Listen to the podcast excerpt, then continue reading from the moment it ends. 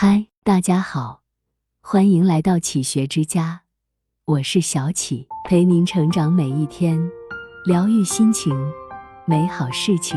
你的问题主要在于书读太少，而想的太多。人为什么要读书？莫言说，读书是为了以后不在碌碌无为中周而复始。不在柴米油盐的计较中磨灭希望，读书就是帮助我们实现价值的捷径。林语堂说：“读书可开茅塞，除鄙见，得新知，增学问，广实践，养性灵。”余秋雨也曾坦言，阅读的最大理由是摆脱平庸。这些作家的话，都指向一个答案：读过的书。终会让我们遇见更好的自己。人民日报的这六张图里，也说透了阅读的意义。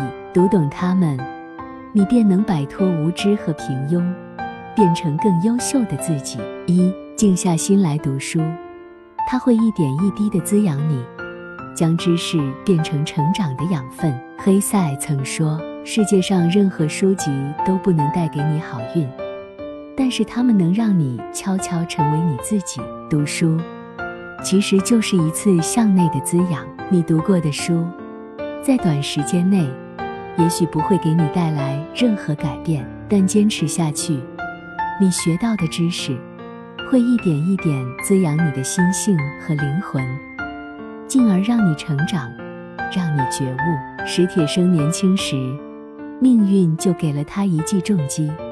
让他变成了终身残疾。在那段暗无天日的日子里，他陷入了无尽的绝望之中，甚至几度想到了自杀。然而，最终还是读书把他从绝望的边缘拽了回来。他读罗兰·巴特的《写作的零度》，从中找到了阅读写作的意义。他读刘晓峰的《走向十字架上的针》，一改之前的悲观消极。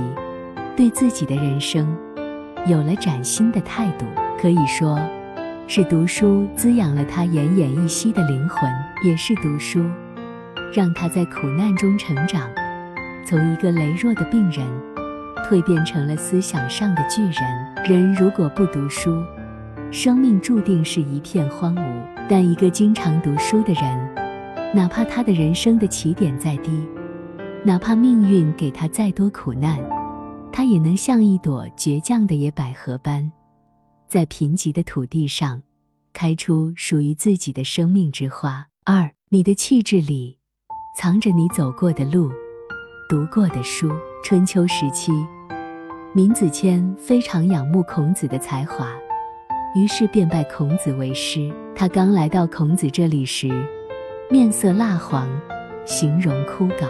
可过了一段时间，他不仅气色渐好，整个人也变得神采奕奕。孔子见状，惊讶不已，便问他原因。子谦答道：“来到这里，受到老师的教化，常常读书，懂得了很多大道理，学会了如何辨别是非美丑，遇事心平气和，脸色自然红润起来。读书可以改变一个人的容貌。”正如三毛所说：“读书多了，容颜自然改变。”许多时候，自己可能以为许多看过的书籍都成过眼烟云，不复记忆。其实它们仍是潜在的，在气质里，在谈吐上，在胸襟的无涯。当然，也能显露在生活和文字中。一个不读书的人，哪怕皮囊再美。但他看世界的眼光是迷茫的，面对时间的变化是慌张的。一个经常被知识浸染的人，却能从容地应对岁月的磨蚀，优雅地走过漫长的光阴。粗增大不果生涯，腹有诗书气自华。那些读过的书，终将会化作一个人的气质和风骨，让你活成最好的模样。三，迷茫时。书会为你点亮一盏灯，明白世界，看清自己。林语堂曾说：“没有养成读书习惯的人，是受着他眼前的世界所禁锢的。他们中的一部分人，无知且固执，恰如井底之蛙，盲目自大；而另一部分，则是活得无比迷茫，遇事没有主见，做事没有想法，总是人云亦云。因此，唯先读书，而后可以谈人生、观世界。每一次阅读，都是在不断的拓宽你的认知边界，让你看清世界，明白自己。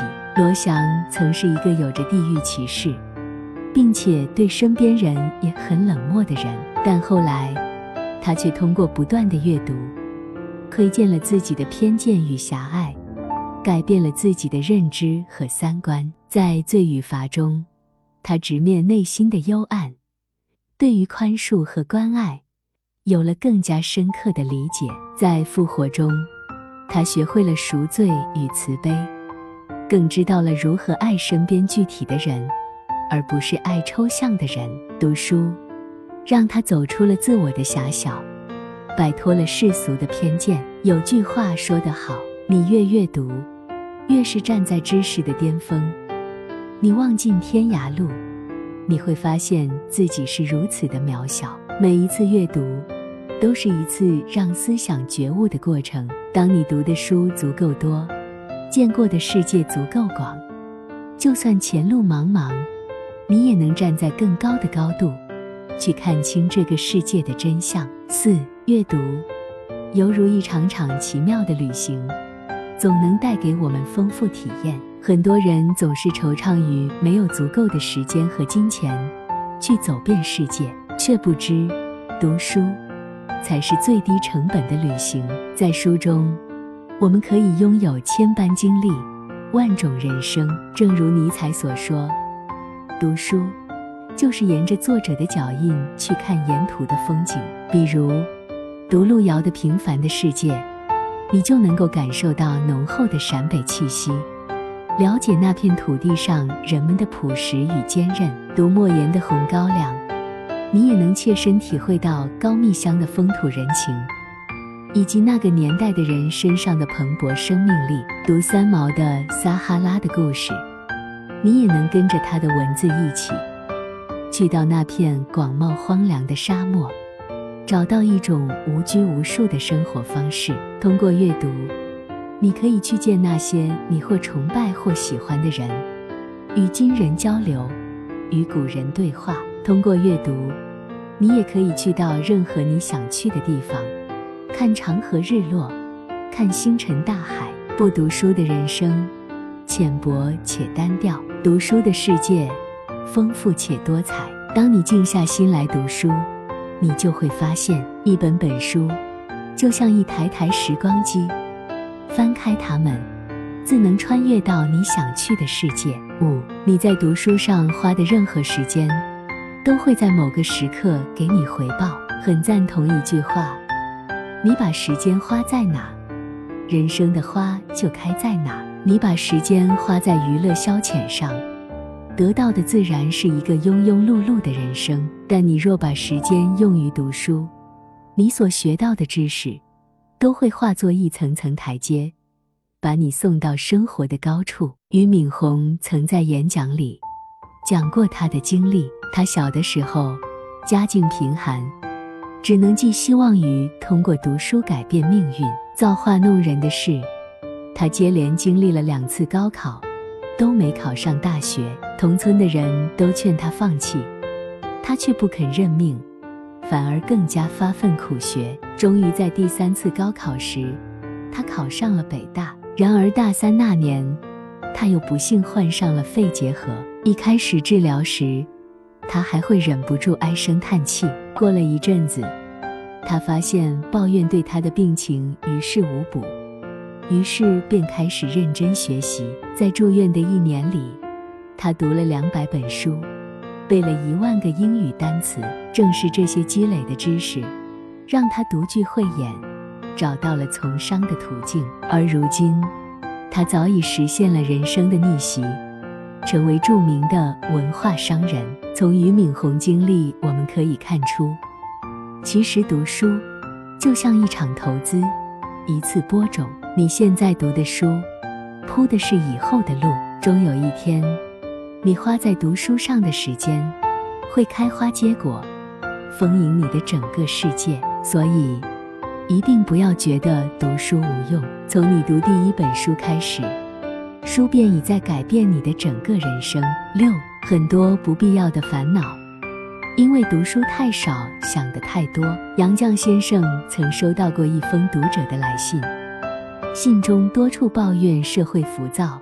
人心难测。杨绛看罢回他：“你的问题主要在于书读太少，而想的太多。书读的太少，眼界难免受限，阅历难免浅薄，遇到一点问题，就容易被自己的情绪所困，久久出不来。而一个人要是有了足够多的知识，就可以轻易的从前人的经验中，找到困难的破解之法。”一本好的书籍，如同一位良师益友，你的很多问题都可以去书中寻找答案。如果你不知道怎么熬过人生的低谷，不妨多读一读名人传记，比如苏东坡新传、曾国藩传、富兰克林自传，他们的人生经历将会让你获得更多的智慧和力量，足以与艰难对抗。如果你对人生感到很迷茫，也可以读读哲学类书籍，比如《人生的智慧》《沉思录》，走到人生边上，自问自答。他们对人生的看法，也许就是你一直在寻找的答案。人这一生会遇到数不清的问题，产生数不清的烦恼，但百分之八十的烦恼都可以靠读书治愈。人多读书，便可以不盲从，不迷失。不焦虑，哪怕人生处处险滩，你也能找准自己的航向，乘风破浪。在一次采访中，有记者曾问李健：“读书到底有什么好处？”李健笑了笑，温柔且坚定地回答：“书中自有 everything，每一本书都蕴藏着巨大的能量。你读的每一行字，看的每一句话，都在无声中。”给予你滋养，你从书中体会的每一个观点，明白的每一个道理，都将带你去到更加高远辽阔的地方。让我们一起翻开手中的书，铺开脚下的路，去与更好的自己迎面相逢吧。这里是启学之家，让我们因为爱和梦想一起前行。更多精彩内容，搜“起学之家”。关注我们就可以了。感谢收听，下期再见。